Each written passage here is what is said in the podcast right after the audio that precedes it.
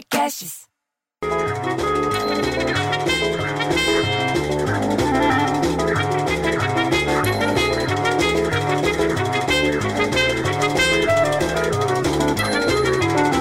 Aí tô tomando meu café na cozinha, tem que ir lá embaixo buscar o condomínio. Porque eles não subiram o condomínio, daí toca descer. E aí você tem que usar luva de borracha, tem que pôr a máscara. Parecia que eu ia fazer um exame de próstata em mim mesmo com aquela luva.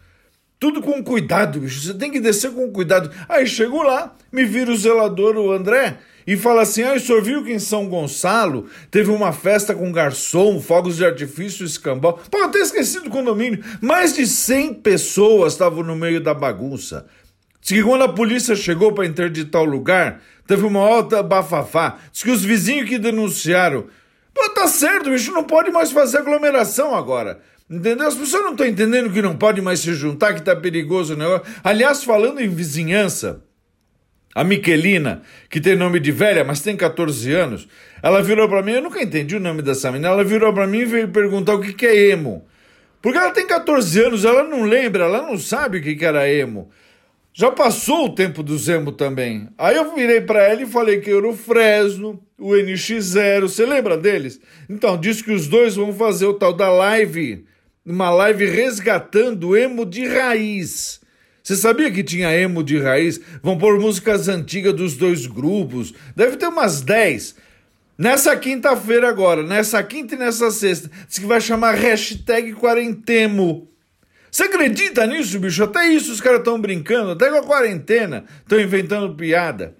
Aí me liga do interfone a dona de Viges, que é casada com o seu Deus Dete.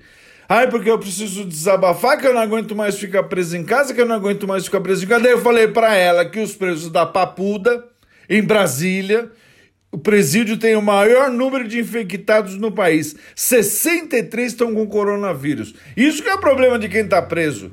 38 detentos e 28 policiais tiveram diagnóstico confirmado. E ainda tem 38 casos que estão em investigação. Aí ela falou: aí eu com isso. Porra, filha da. Eu, eu fico tão puto que eu prefiro ter um filho viado que um filho papudo. Tem que pensar nos outros um pouco também, Edviges. Ah, pelo amor de Deus. E ainda tem que aguentar Sayonara e a Sultana andando pelo play sem coleira, o dia inteiro, latindo alto de um jeito, bicho, que eu pensei que era panelaço. E eu não consegui ouvir direito que o Rubem Braga morreu. Você sabia que o Rubem Braga morreu? Porra, bicho, tanta gente burra andando por aí. A gente perde um gênio, pô. Gênio da literatura. Eu li tudo dele. Eu li Feliz Ano Novo, li Agosto, O Cobrador. Aliás, falando em cobrador, olha o que está debaixo da porta, o condomínio desse mês, eles entregaram. E aí o que você tem que fazer? Aí você tem que passar álcool gel no envelope, porque vai saber. Né? Ah, toca essa música logo de uma vez, pô.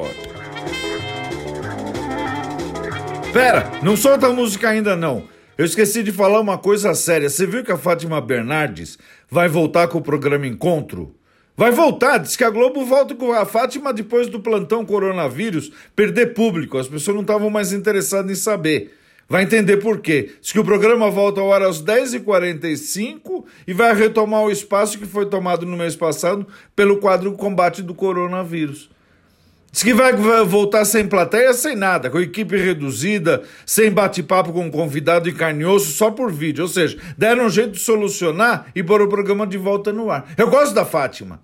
Eu quero ver a Fátima de novo. Agora sim, agora toca a porra dessa música.